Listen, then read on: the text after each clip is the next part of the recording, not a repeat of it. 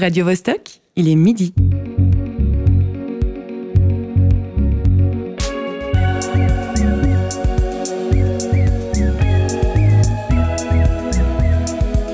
Midi bascule. Tous les vendredis à midi. Si vous nous entendez, c'est qu'il est 10h au Palais de la Culture d'Abidjan, 13h au Jolly Joker à Ankara et midi au Théâtre Forum Mérin. Cette émission vous est présentée par Jessica Da Silva, Villa Castin et Guillaume Pidancet. Bienvenue à tous, c'est Midi Bascule. L'espace public. L'espace public, on le perçoit souvent comme un lieu de passage. Un trajet entre un point A et un point B, entre chez soi et son lieu de travail. Une diagonale qu'on trace au plus court, souvent sans s'arrêter. Et pourtant, la rue, c'est aussi un espace d'expression, d'art et de rencontre. Du street art aux installations lumineuses, des expositions aux manifestations, sans oublier bien sûr les spectacles de rue, les artistes proposent aux passants d'interrompre leur trajet, de manière impromptue, pour prendre le temps et recommencer à s'émerveiller. Cet espace ouvert au monde, certains et certaines l'ont réinvesti comme un nouveau lieu de spectacle, quand les salles de spectacle ont dû être fermées, alors que d'autres y travaillent depuis le début de leur carrière. Parce que la rue, les places, les trams sont autant de liberté que de contraintes pour l'art. Découvrons ensemble quelle est l'importance du mot public dans espace public. Et sans oublier les squares, les impasses et tous ces espaces qui se prêtent naturellement à être apprivoisés et qui en disent long sur leurs riverains. Comment la population perçoit et adopte ces possibles lieux de convivialité et de culture. Le nom du festival La rue est à vous nous montre bien à quel point la rue n'est pas un espace acquis ni conquis. Pour explorer ces questions, nous accueillerons Axel Roduit, responsable de la culture amérin, Nicolas Chapoulier, cofondateur des deux collectifs surprenant 3615 Dakota et la compagnie Les Trois Points de Suspension, le photographe jurassien Alan Humerose et nos chroniqueuses Marie-Ève Musy et José Lillo qui ne manqueront pas de nous surprendre avec leur verve habituelle. Et puis on se quittera avec les consignes créatives délicatement concoctées par Alice. Sans plus attendre, je passe tout de suite la parole à José Lillo, dont on se réjouit de découvrir la nouvelle chronique. Alors là, je dois vous dire que je suis ému, Jessica, Guillaume. Merci, vraiment merci, merci pour cette introduction. Merci de me permettre de parler d'un aspect majeur de mon travail artistique que j'ai jusqu'à présent tenu secret et qui constitue le volet performatif politique encore inconnu de mon œuvre, mais que je me décide aujourd'hui enfin à dévoiler publiquement. Merci. Alors voilà. Chaque matin, je me lève, je m'habille, je bois un café, je me brosse les dents en prenant bien soin de fermer le robinet pour économiser l'eau. Et une fois que je suis prêt, avant même de me rendre à mon lieu de travail, je prends possession de l'espace public. C'est-à-dire, je sors de chez moi, je m'aventure dans le monde. Dingue, hein? Ouais, aussi invraisemblable que ça puisse paraître, euh, Jessica et Guillaume, à l'écoute d'une performance aussi inouïe, j'arpente la rue. Je prends possession de l'espace public en me servant de mon corps comme d'une sorte de projectile urbain traversant le vide. C'est ce que je me suis permis d'appeler le pedestrian empowerment, du latin pédestré et de l'anglais euh, empowerment, sans pouvoirer. Donc euh, chaque matin, je m'empouvoir pédestrement, ceci dit à l'intention de nos amis qui nous écoutent et qui ne sont malheureusement que francophones. Je passe la porte de mon appartement que je referme soigneusement afin de bien laisser derrière moi cette délimitation bourgeoise de l'existence en un espace privé que constitue dans notre imaginaire aliéné un logement à soi. Je descends les escaliers de mon immeuble, je passe la porte d'entrée et je me mets à marcher dans la rue. Avec les pieds. Pedestrian empowerment, empouvoirment pédestre. Il m'a fallu à peu près un an quand j'étais très jeune, environ dans ma première année, pour acquérir pleinement cette technique qui, dans ma famille, se transmet secrètement de génération en génération. Mes parents sont aussi des artistes performatifs du pedestrian empowerment. Ça aide, hein, c'est eux qui m'ont tout appris. Cette technique qui consiste à mettre un pied devant l'autre dans un subtil mouvement de bascule alterné où tous les muscles du corps sont, comment dire, engagés selon un schéma mathématique et physique extrêmement complexe que je suis obligé de taire pour des raisons évidentes de copyright. Vous savez comment dans le monde de l'art, Jessica et Guillaume surtout en ce moment. On entend à peine parler d'un truc et tout le monde se met à copier votre concept parce que c'est trendy. Alors, une technique infaillible qui permet de prendre possession de l'espace public, sans trottinette, sans vélo électrique, sans batterie à recharger. Mais elle serait instantanément pillée, reproduite partout, vidée de sa substance politique, de son pouvoir subversif. Donc, cette technique, je sais que là, je vais vous sidérer, Jessica et Guillaume, vous qui êtes obligés de faire des émissions de radio pour entrer en contact avec le monde, pour prendre possession de l'espace public avec comme seul recours vos voix diffusées et amplifiées par une technologie coûteuse qui en plus alourdit au final le bilan carbone de la planète, eh bien cette technique, le pedestrian empowerment, permet de se rendre d'un point A à un point B sans aucune restriction de déplacement, dans une totale liberté de mouvement, et en plus avec un bilan écologique irréprochable, si on met de côté, dans mon cas personnel, la clope que je m'allume et que je fume dès que j'ai passé la porte d'entrée de mon immeuble. Par exemple, ce matin, je me suis rendu au point B, dit terrasse de la boulangerie de mon quartier, avec la ferme intention de prendre possession d'une chaise publique pour m'y asseoir publiquement et y boire un café public dans l'espace public afin de défier l'ordre public. Total Empowerment. J'ai intitulé la performance de ce matin Café 15 du 10 21 8h52. Elle succède à la performance Café 14 du 10 21 8h51, laquelle succédait elle-même à la performance Café 13 du 10 21 8h45. Ouais, j'en ai toute une série comme ça.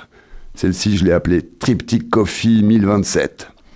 À 8h57 aujourd'hui, pour immortaliser cette performance, j'ai posté sur Face un autoportrait sans filtre, comme le café que j'étais en train de boire à la terrasse de la boulangerie, accompagné du texte suivant, improvisé sur le vif dans une fulgurance If you don't fuck the system, the system will fuck you. Si tu ne forniques pas l'organisation, l'organisation va te forniquer. Un message fort et très politique. Subversion totale, ça va devenir viral, c'est sûr. Ça va finir sur les t-shirts tirés à 10 millions d'exemplaires. Bon, ben, pour l'instant, j'ai eu que 3 likes sur Face. Il est déjà passé midi, mais c'est parce que les gens ont peur des conséquences, je pense. C'est tellement fort.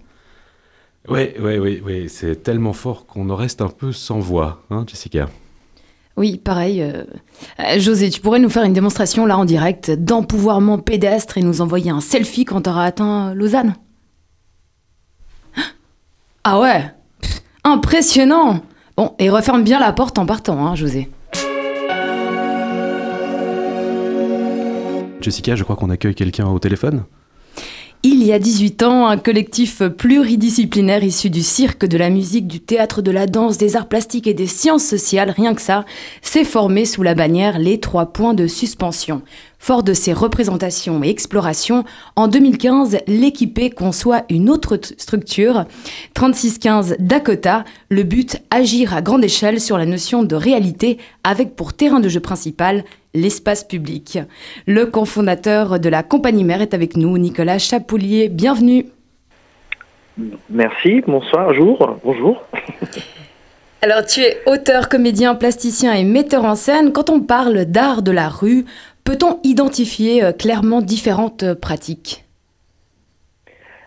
Alors euh, aujourd'hui, effectivement, dans les arts de la rue, il faut être une sorte de couteau suisse sur patte parce que c'est évidemment un endroit où on doit exercer tout un tas de professions parce qu'on doit souvent être en interaction et en interactivité avec tout ce qui se passe et tout ce qu'on rencontre sur place quand on démarre des projets. Donc là, c'est plutôt des projets un peu dédiés. C'est-à-dire que des fois, on doit s'inventer un peu euh, un régisseur général, artiste, comédien, et à la fois médiateur et à la fois euh, euh, négociateur aussi, parce qu'il y a des terrains, des territoires qui sont des fois aussi un peu à reconquérir. Et où se situe justement 3615 Dakota là-dedans? Euh, alors, euh, 3615 Dakota, c'est un collectif qu'on a monté parce qu'on est parti un petit peu du principe qu'on avait abandonné euh, la mise en scène du monde, qu'on allait se réfugier dans des white box, des festivals et euh, des lieux dédiés à la culture, qu'on adore parce que c'est génial de pouvoir être au chaud et d'avoir euh, des endroits où on a des lumières et puis on peut avoir des loges et on peut repasser des trucs tranquillement. Mais, euh, mais c'est vrai qu'il y a eu un moment donné, on avait besoin aussi un moment de sortir de ces réseaux culturels et de voir comment on pouvait interagir sur euh, ben, le réel, et c'est-à-dire de, de, voir en fait comment, euh, enfin, de partir en fait des espaces des lieux, de tous les récits qui les composent, et puis à partir de là, de créer des sortes d'audits, de diagnostics euh, de ces territoires pour voir comment on peut interagir avec euh, bah, tous les discours et les récits, les désirs et les croyances qui sont et qui empilent tous les lieux dans lesquels on vit. Alors je cite. Oui, je cite et ce n'est pas un procès. Hein. Votre collectif, votre collectif pardon, a construit des balnéostations urbaines votre collectif a créé une société secrète pour entrer dans une société secrète. Et votre collectif a découvert de faux patrimoines historiques. Alors ici, on détourne, on contourne et on épaissit euh, la réalité. Vous parlez d'organismes d'alter-réalité. Au fait, c'est une autre façon de redonner une histoire à, des espaces.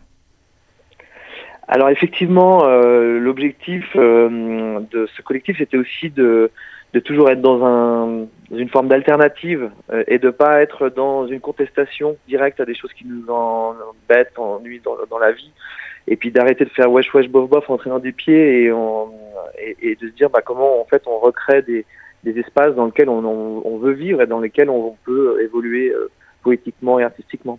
Et c'est vrai que l'idée de, de, de, construire une société secrète, elle est venue un petit peu de là, c'est-à-dire, bah, comme personne nous invitait dans, dans, des sociétés secrètes, c'était en quelque sorte une façon de s'inviter soi-même à créer ce désir euh, de pouvoir appartenir à, et faire des rendez-vous euh, masqués avec des inconnus dans des endroits secrets.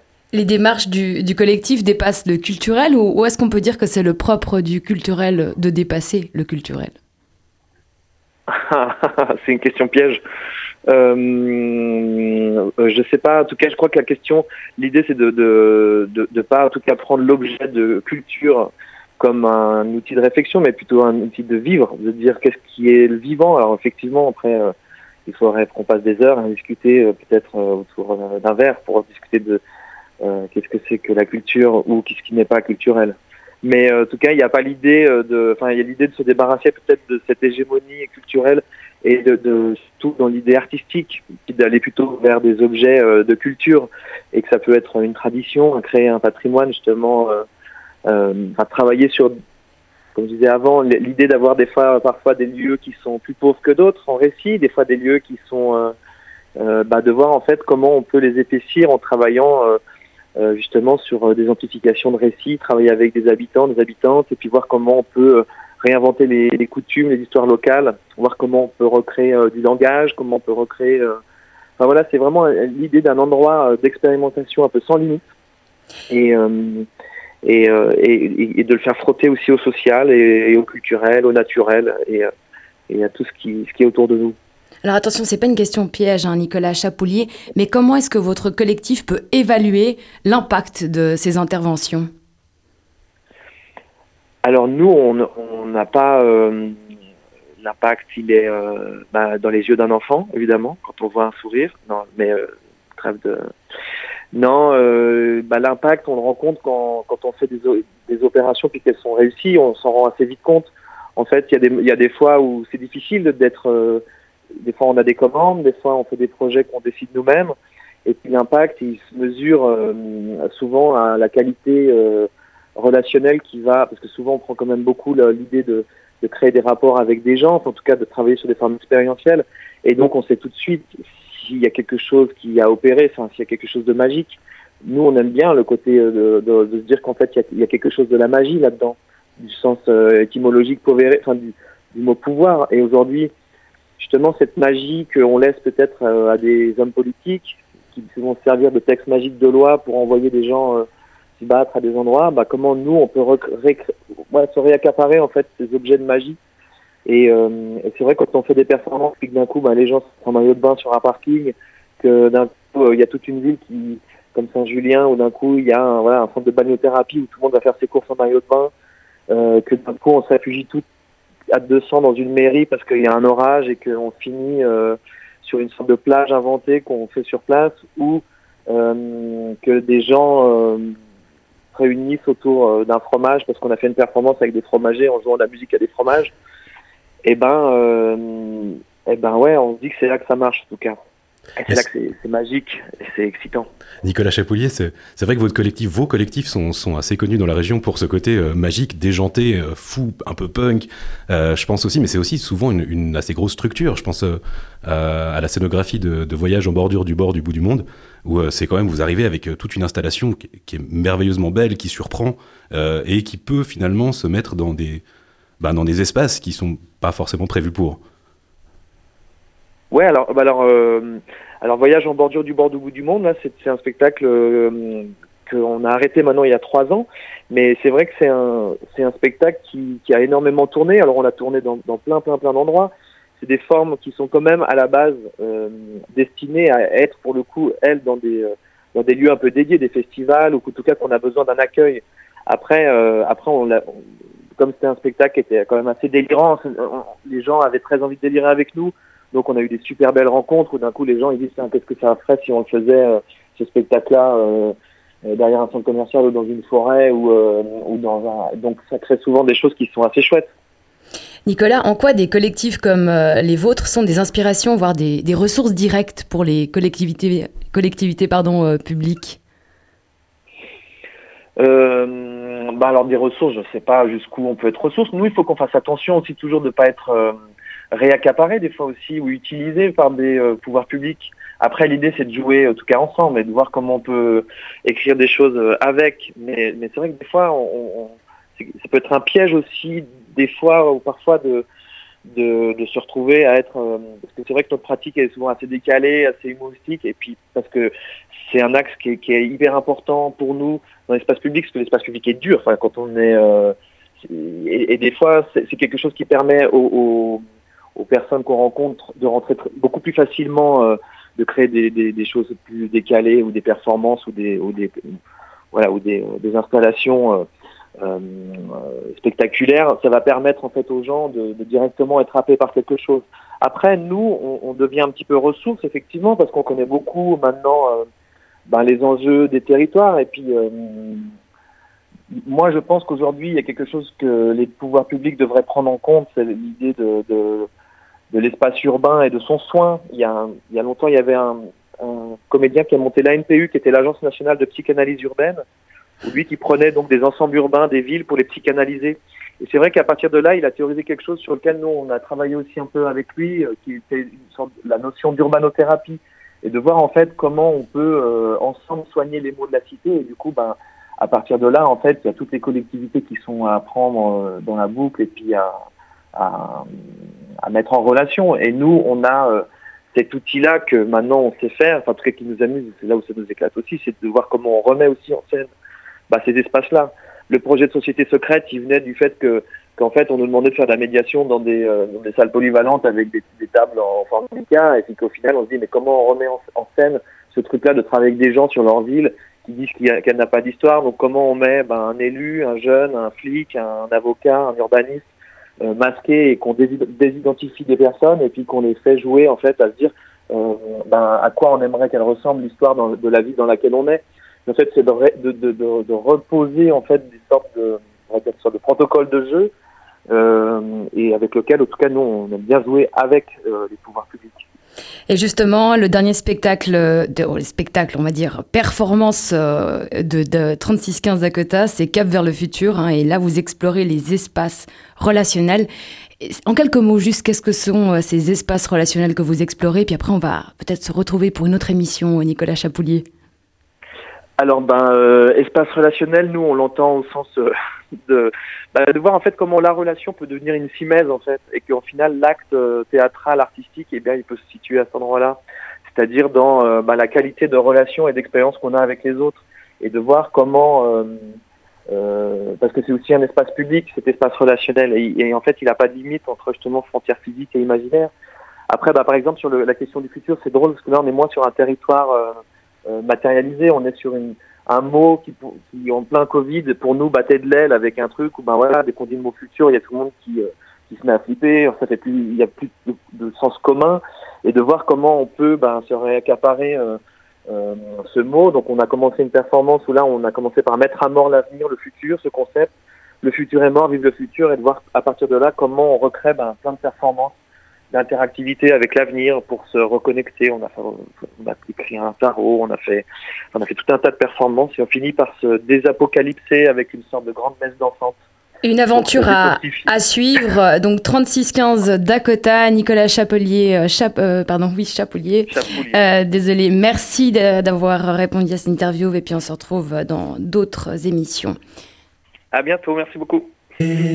Edi, Edi, Edi, San, San, San, San, San, San, San, San, San, San, San, San, Edi, Edi, Edi, Edi, San, San, San, San, San, San, San, San, San, San, San, San, Edi, Edi, Edi, Edi, San, San, San, San, San, San, San, San, San, San, San, San, Edi, Edi, Edi, Edi, San, San, San, San, San, San, San, San, San, San, San, San. Thank you.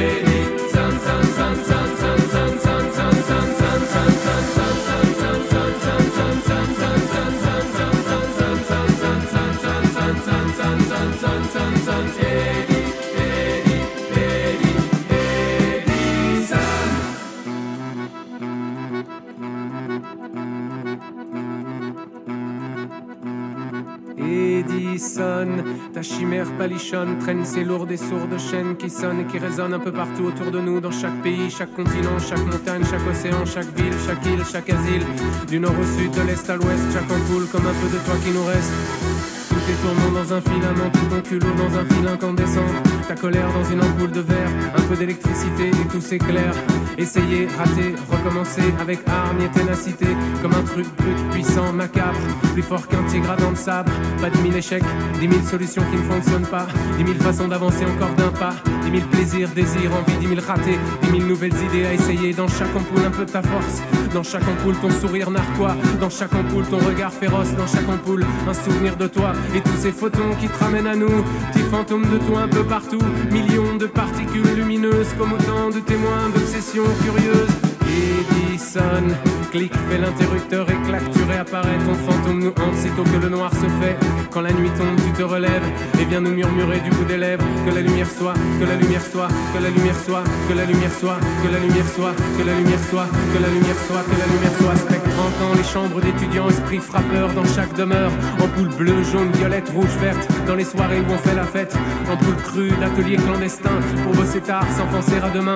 en Ampoule enfouie au fond d'une cour pour que deux amants puissent se dire je t'aimerai toujours, ampoule possédée qui s'allume toute seule dans les frigos, les bagnoles, ampoule dans une cellule qui veille pour les trois bis femmes, unique soleil, ampoule des machines jolies qui clignotent quand t'as remporté le maxi jackpot, ampoule dans la cuisine de mamie, au-dessus d'un plat de spaghettis, ampoule qu'on visse, qu'on casse, qu'on jette, qui quand on a une idée s'allume au-dessus de notre tête, Edison, que nos incantations sillonnent et parviennent comme une invitation jusqu'à toi, jusqu'au-delà de l'au-delà, Edison, que ta voix par ma voix chantonne, que tu veuilles bien parler par ma bouche, que tu trembles et que ce soit mon corps qui frissonne, Edison, nos espoirs placés au maximum. C'était Edison, un choix de l'invité, Edison donc par le, le collectif euh, Les Trois Points de Suspension pour le spectacle et sur l'album Hibou.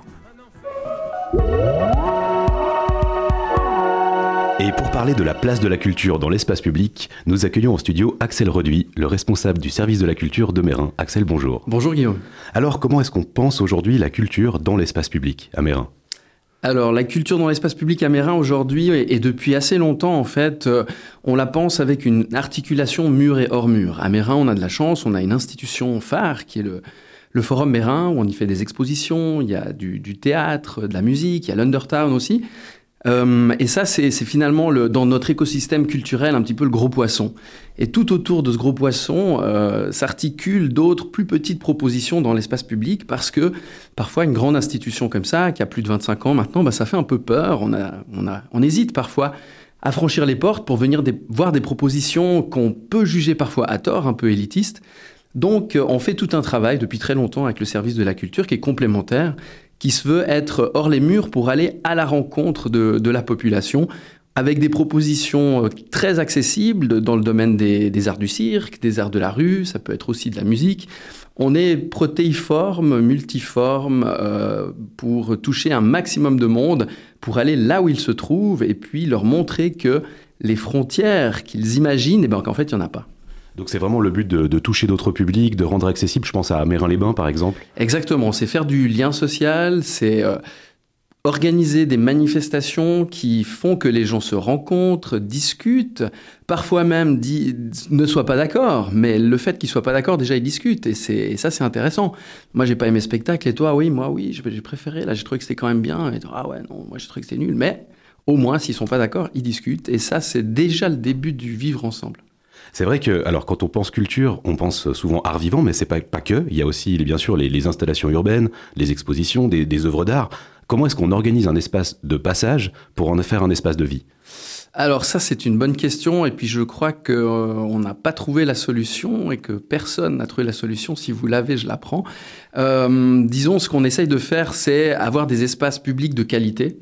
On a des interventions, on a de la chance à Mérin depuis les années 80 d'avoir un fonds d'art contemporain euh, il y a un pourcentage qui est prélevé sur chaque euh, vote pour des chantiers ou des rénovations, et cet argent, on peut l'utiliser pour, euh, pour installer de l'art dans l'espace public. Donc ça, qu'est-ce que ça génère? Ça génère une qualité de l'espace public plus haute, euh, de manière assez caricaturale, on pourrait se dire, bah voilà, il y a un mur nu, et ben on va très vite avoir des tags qui sont d'une qualité pas toujours, euh, pas toujours euh, très haute. Tandis que si on a un espace de, qualité, les gens le, se disent, ah tiens, ouais, il faut en prendre soin, c'est pour nous qu'on fait ça, c'est à nous, c'est chez nous. Euh, voilà, quand on est quand on est bien chez soi et qu'on est bien dans son salon, et ben on le tient propre. Est-ce que, du coup, en période de, de pandémie, où les, les, salles ont fermé, rouvert, fermé, euh, qu'il y a eu des contraintes sanitaires plus ou moins lourdes, est-ce que du coup, les arts de rue, c'était une sorte de panacée pour la programmation? Alors effectivement, c'était euh, une solution très très profitable parce que euh, ce sont des, petites formes qui sont euh, assez flexibles, mobiles. En général, les professionnels des arts du cirque et des arts de rue sont des gens euh, euh faciles à vivre, qui ont besoin d'assez peu pour, euh, pour développer un projet. Donc ça c'est très très pratique pour nous. On avait d'excellents contacts avec, euh, on travaille depuis quelques années avec le Summer Tour de la plage des Six Pompes de la Chaux-de-Fonds. Ils aiment bien venir à Mérin parce que euh, il y a une bonne réception de, de leurs propositions. On a, on a un travail qui est très fluide avec eux. Maintenant, ils commencent à bien connaître Mérin. On a beaucoup travaillé avec eux sur euh, les deux éditions de la fête nationale qu'on a dû faire hors mur. On a de la peine à s'en souvenir, mais l'année dernière, en 2020, on était à des jauges limitées à 1000 personnes pour les autorisations euh, de manifester par segment de 300. Donc du coup, c'était très très très peu. Donc on a fait à Mérin euh, 13 pit stop, 13 étapes d'un parcours qui nous a mené de 12h jusqu'à 21h30 de Cointrin jusqu'à Mérin village avec euh, des avec euh, une quinzaine de propositions artistiques, non il y en avait neuf en tout, neuf propositions artistiques qui tournaient au gré de ces différents pit stops sur toute la journée. Et euh, enfin c'était un sacré chantier euh, mis en place, on a fait ça avec euh, Manuel Tiercy, notre responsable des, manifestations. Et il y a eu vraiment un accueil très très positif du public qui se disait ben voilà malgré toutes les contraintes vous avez réussi à faire quelque chose. On, est, on vous en est très reconnaissant. Et l'été dernier, là en 2021, alors les conditions sanitaires avaient complètement changé, euh, le vaccin commençait à, se répandre un petit peu plus, on était sur des jauges euh, plus, euh, plus hautes, mais paradoxalement c'était un, un, poil plus compliqué à mettre en place, parce que là on avait décidé non pas de faire de l'itinérance, mais d'avoir des scènes. On avait 10 scènes avec des installations, avec de la technique, et puis des spectacles qui se produisaient plusieurs jours dans la journée, plusieurs fois dans la journée, en décalage pour permettre une circulation des publics. On était sur un concept d'une grande randonnée urbaine. Et encore une fois, euh, le public a répondu présent. Euh, on a vu des familles avec le flyer qui compostaient à chaque poste, un peu comme dans une course d'orientation pour gagner un bol du 1er août. Et puis, euh, c'était un petit, un petit pari qu'on a fait et puis ça a répondu euh, du tonnerre. Donc, euh, euh, ouais, les arts du cirque, les arts de, rue, le hors-mur à Mérin, ça marche bien. Eh ben, en parlant de hors mur, effectivement, le théâtre Forum Mérin va devoir, euh, va devoir euh, fermer ses portes un, moment pour cause de, travaux aux alentours. Euh, comment se prépare la suite? Du coup, comment se prépare ce, cette saison, ces saisons hors mur Ouais, effectivement. Donc, on a, on a ces grands travaux qui sont prévus tout autour du forum, qui vont impacter très fortement tout ce qui s'y passe, les expositions, la saison de spectacle, etc. Donc là, on va devoir sortir. On n'a pas eu l'occasion de faire comme à Carouge, d'avoir un lieu B avec la cuisine de Carouge à Mérin, ça on n'a pas pu le faire parce qu'il y a eu des orientations politiques différentes qui ont été, qui ont été prises. Donc du coup on va être, euh, forcés à faire du hors les murs, mais comme je le disais tout à l'heure, on, sait un petit peu le faire. Euh, il y a vraiment un public qui répond, qui est friand de ça. On a des bons réseaux, on a des bons contacts. Euh, maintenant, ce qu'on va faire, c'est qu'on va devoir vraiment viser l'excellence dans cette itinérance, dans cette créativité qu'on va devoir mettre au service du hors-mur. Euh, vous n'êtes pas sans savoir que l'année dernière, justement, euh, bah, c'est un référendum qui a décidé qu'il n'y aurait pas de mise à niveau du bâtiment forum durant, les travaux, qu'il y aurait une relocalisation qu'on est encore en train politiquement de, négocier. Euh, donc du coup, on est forcé d'une certaine manière de sortir, d'être créatif, d'avoir des propositions qui soient attractives sur une durée longue. Ça va être sur 4 à 5 ans que vont durer ces travaux, qui vont empêcher d'avoir des activités euh, au forum comme on le faisait avant. Donc on doit transformer notre manière de faire. Euh, c'est un sacré défi, je vous le cache pas, euh, mais c'est un horizon intéressant qu'on poursuit et puis on va, on va tout donner. On part le couteau entre les dents pour le faire euh, et puis on espère que le public répondra présent. Peut-être que c'est du spoil, mais est-ce qu'il y a déjà une, une vision plutôt d'une multitude de petites formes, justement, ou alors de quelques grosses formes, qui, quelques grosses installations ou alors vous pouvez pas encore en parler? Alors, oui, on a déjà des pistes. Disons, on a réfléchi sur euh, cette, euh, cette, ce maintien de la prestation ou cette transformation de la prestation. Disons, l'idée est de, de pouvoir, de pouvoir peut-être accueillir des chapiteaux euh, de cirque, de, des compagnies qui ont des chapiteaux et qui viendraient à Mérin à une fréquence encore à, définir en fonction de la disponibilité de terrain. Parce que lorsqu'un chapiteau vient, il vient trois semaines, il y a un long montage, il y a un long démontage, il y a une période d'exploitation. Donc du coup, à Mérin, il y a des terrains, mais ils sont utilisés par d'autres aussi. Donc il y a toute une négociation qui doit se faire à ce niveau-là. Donc là, il y aurait peut-être tout un axe de programmation art du cirque euh, on aurait ensuite ben, une multitude de, petites formes, de surprises euh, dans l'espace public. Après, ce qu'il faut aussi dire, c'est que l'espace public, c'est chouette à exploiter, on va dire, entre mars et fin septembre. Entre octobre et février, c'est quand même un petit peu plus compliqué. Il y a Antigel qui est spécialisé dans des propositions en extérieur en hiver. On va travailler avec eux. On le fait déjà. On a fait des ciné-concerts ici à Mérincité. On a eu Chassol, Varniche la piscine. Ça marche bien aussi. Mais encore une fois, là, je touche du bois. La table est en bois. On a eu le beau temps. Il faisait bon chaud, etc. S'il pleut, euh, qu'il fait euh, moins 10, euh, c'est tout de suite plus compliqué. Donc on va beaucoup travailler aussi avec les festivals du calendrier genevois. Ils aiment bien venir à Mérin. On travaille avec Antigel, avec le FIFDH, Groove and Move, La Fête de la Danse, La Bâtie, Petit Black Movie, Les Créatifs. Enfin, il y en a toute une série. Là, je les ai fait dans l'ordre chronologique. Euh, ben ils, savent qu'on les attend, qu'on a envie de travailler avec eux et qu'on va profiter aussi de la couleur qu'ils peuvent amener à Mérin pour, euh, pour diversifier ces prestations. Donc un axe programmation cirque, à voir dans quelle, euh, dans quelle mesure on peut le faire, dans quelle intensité. Euh, des propositions multiformes un peu partout euh, de, dans le calendrier de la saison, et puis un travail euh, en concertation avec tous les festivals du calendrier. Puis après, on a aussi d'autres pistes, c'est peut-être de faire des collaborations avec d'autres communes pour utiliser des salles, tout de même utiliser des salles à Mérin pour faire du, du, du en mur avec des programmations peut-être pour les familles. Les expositions vont aussi sortir, on va faire des expositions dans l'espace public, on va davantage utiliser le, jardin botanique alpin. Euh, la bibliothèque va aussi sortir avec euh, une plus grande intensité sur le, bibliobus et puis des, propositions auprès de publics captifs euh, que sont, quand on dit public captif, c'est pas qu'on les tient en otage, mais ce sont les, la petite enfance dans les crèches, quand on invite des crèches, ou les classes. On a un très grand public de classes qui est très friand des propositions mérinoises. Eh bien, Axel Reduit, je rappelle que tu es le responsable du service de la culture à Mérin. On se réjouit de découvrir cette programmation et on se réjouit de retourner et de prendre la rue. Axel Reduit, une très belle journée, merci beaucoup. Parler de ses émotions serait meilleur pour la santé que les refouler. On passe à la chronique de Marie-Ève Musy, le point sensible. De quelle sensation est-il question aujourd'hui, Marie-Ève? Comme on parle d'espace public, je me suis intéressée à la peur qu'il crée chez certaines personnes, l'agoraphobie. Et alors, les amis, que de surprise Guillaume, euh, pas la peine de faire ses grands yeux, tout va bien. Dans ma chronique, il ne sera pas question d'araignée. C'est trop aimable. Je garde l'arachnophobie pour un autre vendredi. Ah. Agora signifie la place publique.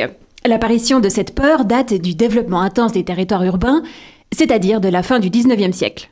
Perso, je comprends que nos grandes villes soient vues comme des monstres qui engloutissent tout sur leur passage. Donc j'entends qu'au carrefour le plus emprunté du monde, 2500 piétons se déversent à chaque feu vert, ça me fait flipper. Et je suis citadine. Sur une journée complète, ça donne un demi-million de piétons. On échappe à toute rationalité.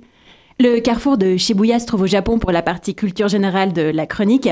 Le nombre de ces voies de circulation, 10 Imagine, tu te trompes de route. Tu circules après pendant des heures dans la mauvaise direction et tu finis dans le Pacifique Nord. Ma voiture n'a pas le GPS intégré et j'aime bien l'océan.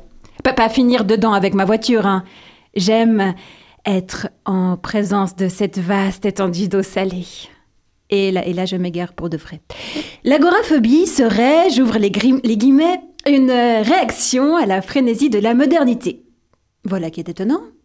Et celles et ceux qui en souffrent sont qualifiés de malades et leur peur d'irraisonner. Moi, ça me paraît plutôt sensé de pas vouloir se perdre dans ce carrefour. Ce qui les effraie n'a apparemment pas le lieu en tant que tel, mais la crainte de ne pouvoir s'en échapper, ni d'être secouru s'il arrivait quelque chose. Tiens, ne, s'agirait-il pas simplement de l'instinct de survie hérité de nos ancêtres? Celui qui les poussait à éviter les espaces où ils ne pouvaient se cacher des prédateurs comme les lions, les ours, les mammouths. Ça me rappelle euh, la, la story d'une amie. Au déconfinement, beaucoup postaient sur les réseaux sociaux des photos d'apéro en terrasse. La liberté enfin retrouvée Ouais Avec des pintes de bière qui, qui s'entrechoquent. Santé Chin à la tienne Elle, c'était un autre style. Elle s'était prise en selfie dans le bus. Elle grimaçait, affligée de devoir traverser à nouveau l'espace public pour aller au boulot. En légende, elle avait mis Malheureusement, les agresseurs aussi sont déconfinés. Le harcèlement sexuel ne m'avait pas du tout manqué. Eh, mais attendez, y a pas une partie de la population qui est, qui est oppressée dans la rue? Qui est suivie et insultée quotidiennement? Les femmes, je crois. Et dans certains pays, on leur défend même de sortir seules. Jetons un œil aux statistiques. Selon les sources, entre 67 et 88% des agoraphobes sont des femmes. Comme par hasard. Hystérique, dirait Freud. Est-ce que vraiment tu affirmerais la même chose? Si un homme avait éjaculé sur ton jean après s'être masturbé sur toi dans un wagon bondé, monsieur le vieux psy misogyne? Et si cette crainte de la place publique n'était pas une folie? Ni une maladie, mais juste une réaction normale à un monde hostile? Là, il suffit qu'en plus on porte des chaussures à talons en prenant les transports en commun, le risque de blessure en cas d'accident est multiplié par deux.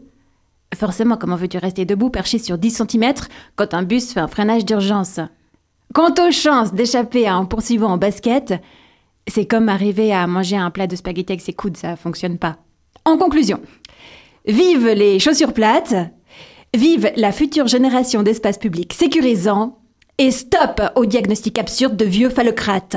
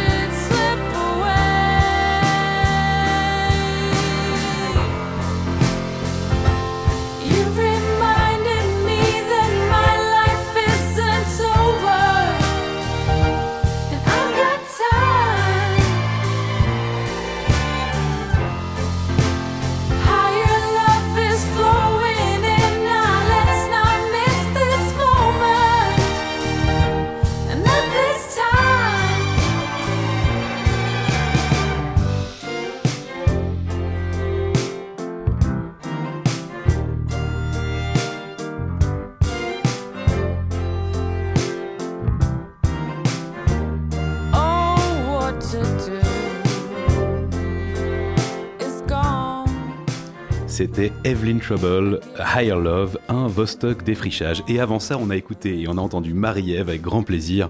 Et je suis d'accord, j'ai entendu Jessica le dire pendant la musique, il faut retourner Freud. Mais la culture, la culture dans l'espace public, c'est aussi l'art d'utiliser l'espace comme une contrainte créative. Et pour en parler, j'ai au téléphone Alan Humrose, photographe. Alan, bonjour. Bonjour. Alan, tu es photographe. Tu as vécu à Genève plus d'une trentaine d'années et maintenant à Fribourg où tu as créé la cabinerie, une ancienne cabine téléphonique transformée en galerie d'art et cabinet de curiosité. Alors, un mètre sur un dans l'espace public, une petite tourelle de verre que tu décris comme un phare. Oui, c'est exactement ça. C'est un mètre carré au sol et deux mètres de haut et trois surfaces vitrées. Donc c'est une colonne et c'est une vitrine aussi. Et effectivement, comme tu le disais tout à l'heure, c'est une somme de contraintes, non seulement physiques, comme on vient de le définir, mais aussi euh, climatiques, parce que dès qu'il y a un coup de soleil là-dessus, euh, c'est une serre. La nuit, il gèle, il y a des infiltrations d'humidité et, et c'est aussi une somme de contraintes sociales vu que nous sommes dans l'espace public. Il faut avouer que cette cabine, euh, cette ancienne cabine est dans un lieu idéal, à- très bien situé à Fribourg, dans la, plutôt dans la vieille ville, sur un rond-point, jouxté d'une place de jeu, dans un quartier où il n'y a pratiquement pas de circulation. Donc L'ubiquation de cette cabine fait aussi qu'elle existe. hein. On ne pourrait pas avoir ça le long d'un trottoir, par exemple. Et donc cette cabine, c'est une, galerie d'art, elle a accueilli des expositions, mais pas que. Euh, il, y a, il y a quelque temps, des auteurs et autrices se sont relayés pendant 50 heures pour y écrire un roman, L'altitude des orties, qui est paru chez Cousumouche. Et aujourd'hui, je crois qu'elle accueille également des artistes, un artiste en résidence? Alors, e- effectivement, euh, parmi les contraintes, euh, se sont très vite et très vite apparu l'idée de, de faire de la cabinerie non seulement un lieu d'exposition, mais un lieu de production. Et effectivement, ça devient de temps en temps une, une résidence d'artistes ou même euh, un lieu de concert, vu que nous avons fait des concerts là.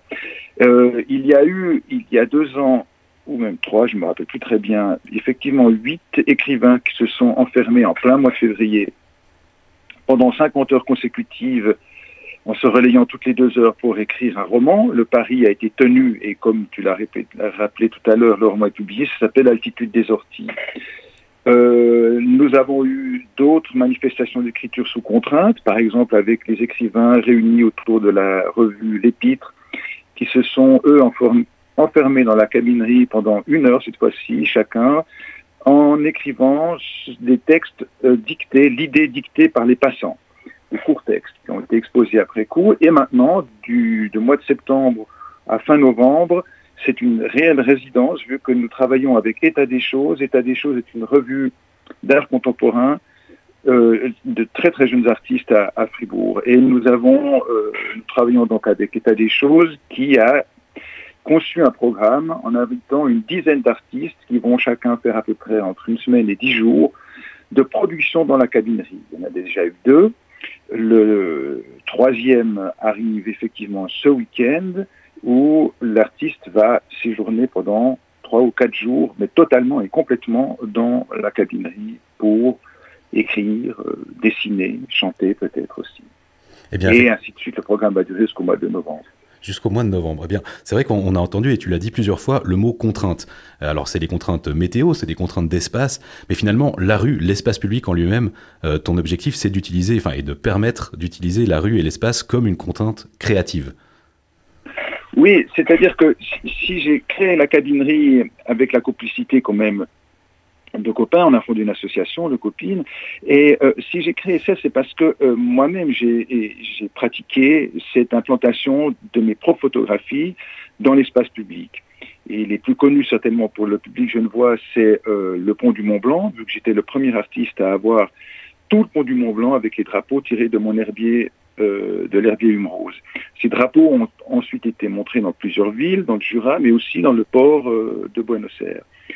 Et cette confrontation, cette manière d'amener l'art dans la rue, est pour moi une, réflexion importante dans la mesure où euh, s'il y a une telle mauvaise presse de la part du- d'un grand public sur l'art contemporain ou sur l'art en général, c'est parce que ce public n'a ni le temps ni l'opportunité, et peut-être surtout la gêne, d'entrer dans certains musées ou dans certaines galeries. Donc les artistes, d'une certaine manière, et les curateurs sont responsables de ça.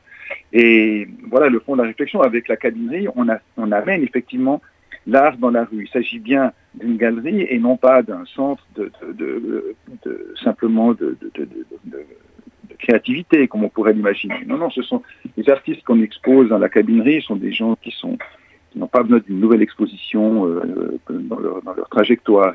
Mais ils sont tous d'accord. Et jusqu'à présent, nous avons fait une vingtaine d'expositions et de performances. Tous ces artistes, nationaux et internationaux, ont été d'accord avec enthousiasme, non seulement, mais aussi de plier leurs œuvres pour qu'elles entrent dans cette cabinerie, avec, comme je l'ai dit tout à l'heure, des problèmes, de, des problèmes physiques, des problèmes de sécurité. Et c'est un bon signe aussi. C'est un bon signe, cette manière que les artistes, qui, je le répète, exposent dans des musées et des galeries, trouvent un enthousiasme à, à participer à cette expérience de la cabinerie. Nous avons posé avant la question à Nicolas Chapoulier, euh, chorégraphe euh, à la compagnie Les Trois Points de Suspension. Comment est-ce que vous pouvez mesurer l'impact de vos interventions dans la rue? Alors précisément, on ne le mesure pas. Et, et c'est ce qui est intéressant, dans la mesure où on ne sait pas, d'une manière générale, on ne sait pas ce qu'on regarde, on ne sait pas qui regarde quand on regarde quelque chose. Et euh, il y a des gens qui se contentent de voir une manifestation euh, rapidement, d'autres ils font un temps de lecture plus long. Moi, j'ai vu des gens s'arrêter devant la cabinerie et l'ausculter longuement, regarder toutes les vitrines, etc. J'en ai vu d'autres qui ne se sont pas arrêtés en marchant, mais qui se sont tordus le cou euh, pour voir ce qu'il y avait dedans. Je pense que les deux, ces deux cas extrêmes, ont perçu quelque chose, ont vu quelque chose et en font quelque chose. Car on ne vit plus la même chose après avoir vu et rencontré quelqu'un ou quelque chose. On le sait. C'est comme ça qu'on tombe amoureux d'ailleurs. Tu l'as, tu l'as dit tout à l'heure. Euh, là, c'est donc effectivement le, l'art dans la rue, c'est pas ton coup d'essai. Il y a eu cette euh, cette exposition sur le sur le pont du Mont Blanc, ces, ces photos imprimées sur des drapeaux. C'était en 2006. Euh, Oui. d'où, d'où est venue d'où est venue l'envie d'utiliser comme ça euh, un pont finalement un, monument assez assez euh, classique où les gens ne font que passer? Bah, Dans mon cas, c'était une question euh, qui, est, née de née de l'œuvre en l'occurrence. J'avais fait ces photographies de l'herbier et évidemment on parle de photographie de fleurs, mais ce sont surtout les fleurs et le ciel qu'il y avait derrière, vu que c'est images de fleurs vues par en dessous, était un prétexte à travailler la couleur, à, faire, à, à, à vraiment s'enfoncer dans la couleur. Et pour cela, certaines de ces photographies, en les travaillant, se sont la grandeur s'est imposée. Quoi. Si, si, ce si sinon, ça restait des images de fleurs, un peu, un peu documentaires, ce que je déteste par-dessus tout.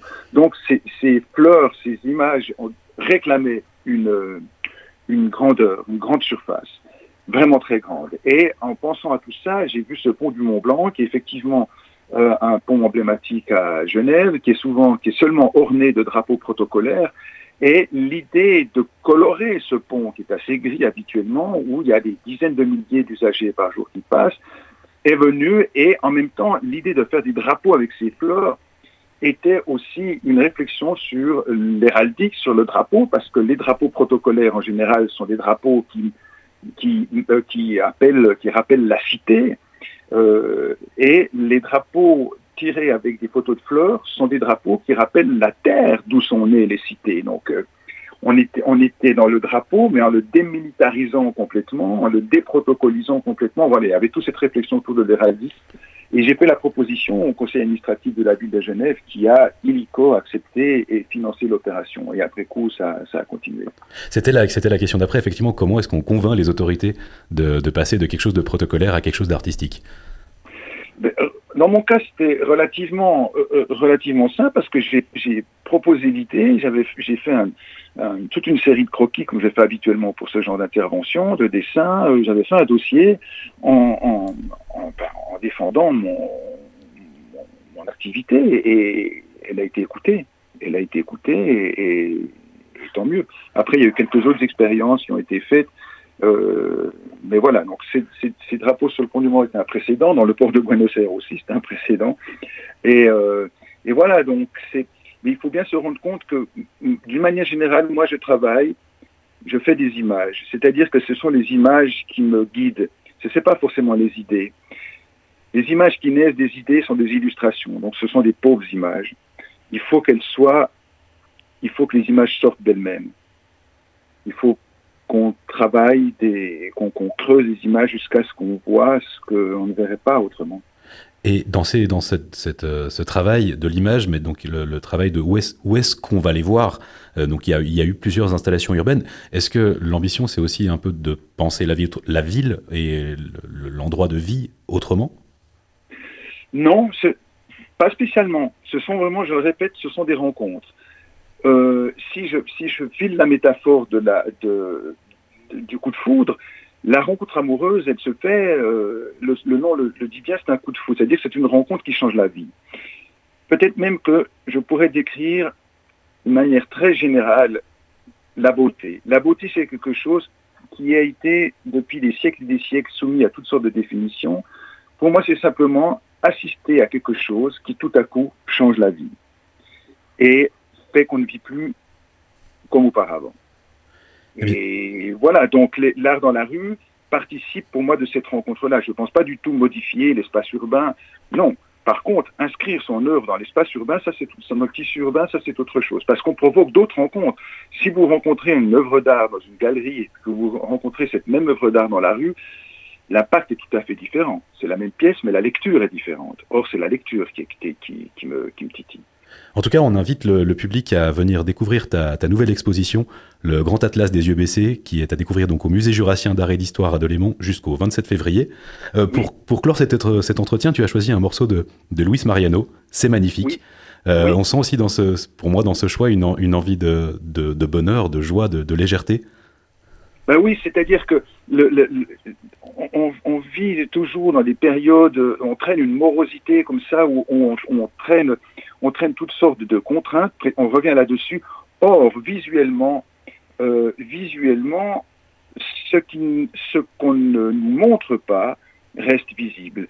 Et c'est toutes ces choses invisibles auxquelles on ne prête pas attention qui m'intéressent. Le Grand Atlas des yeux baissés est fait de ça. Et je terminerai en disant que à Delémont, il y a, en même temps que l'exposition au musée jurassien d'art et d'histoire, il y a mes drapeaux de fleurs qui sont dans les rues à Delémont depuis quelques jours. Et c'est magnifique. Eh bien, Alan, merci beaucoup. Une très belle journée et à bientôt. Merci. Merci, à bientôt. Au revoir.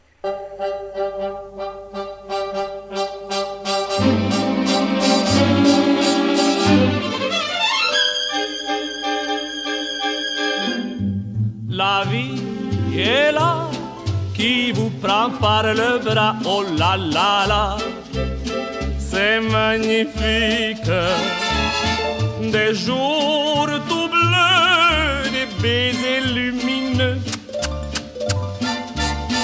C'est magnifique.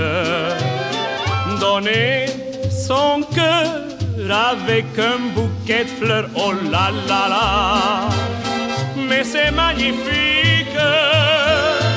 Et faire un jour un mariage d'amour, c'est magnifique.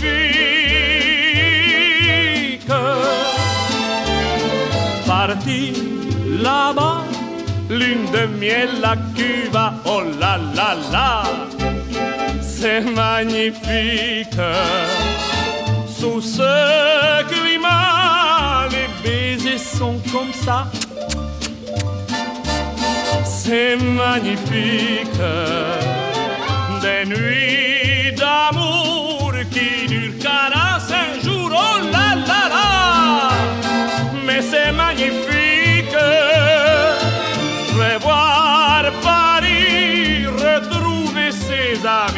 magnifique.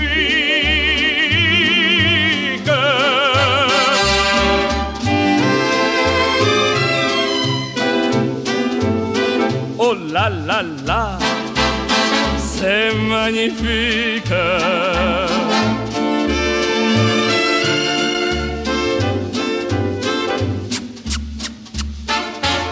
C'est magnifique avoir de cœur pour faire un seul bonheur. Oh là là là, mais c'est magnifique, s'aimer d'amour à Paris pour toujours, c'est magnifique.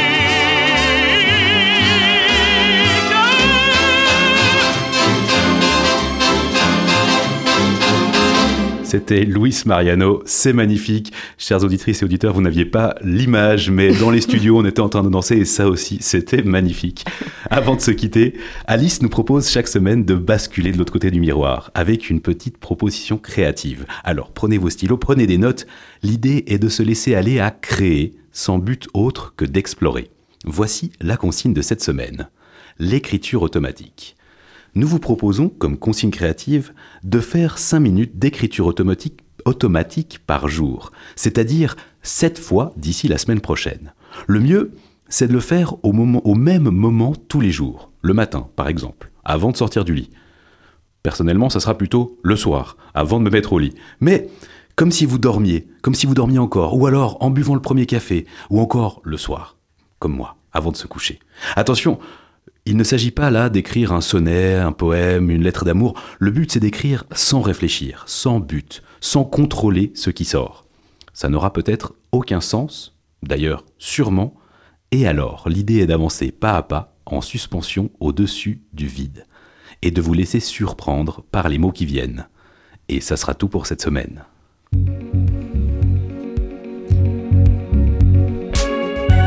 Je rajouterai une consigne, Guillaume, qui est davantage une suggestion. Pourquoi ne pas organiser des fins d'après-midi, chaises à la rue, chacun au pied de son immeuble ou de sa villa, avec sa chaise, son pouf ou son tabouret, pour faire comme dans les régions méditerranéennes, où tout le monde vivait à l'extérieur dès la fin de la journée, après les grosses chaleurs d'été, dans cette extension naturelle du chez-soi, en mangeant des pipas. Par la surprise, de manière impromptue, comme euh, tu disais en début d'émission, les arts de la rue nous apportent aussi de la joie, celle qui s'invite dans nos quotidiens programmés, voire prévisibles et que seuls les aléas de la rue et de ceux qu'elle inspire parviennent à bouleverser pour qu'on reste humain. Parce que oui, on l'a dit, on en a parlé, la rue c'est un espace créatif, c'est aussi un espace de lutte. Et ça, on n'en a pas parlé ou pas beaucoup aujourd'hui, on a entendu Marie-Ève entre autres. C'est un espace de lutte et je pense que prendre la rue de manière artistique comme de manière euh, manifestante ou en tout cas comme de manière politisée, c'est un espace important. Je crois vraiment que dans espace public, il y a le mot public et qu'il faut se réapproprier ces espaces. Mais se les réapproprier peut-être dans la joie, dans la lutte, dans, dans la bonne humeur. En tout cas, c'était une mission très intéressante. Merci beaucoup Jessica. On remercie Charles Menger et Alexis Rafaelov à la technique de cette émission, tous nos invités, et on se laisse tranquillement basculer vers le week-end. C'était Midi, Midi Bascule, présenté par Jessica Da Silva Villacastin et Guillaume Pilancet. À la semaine prochaine.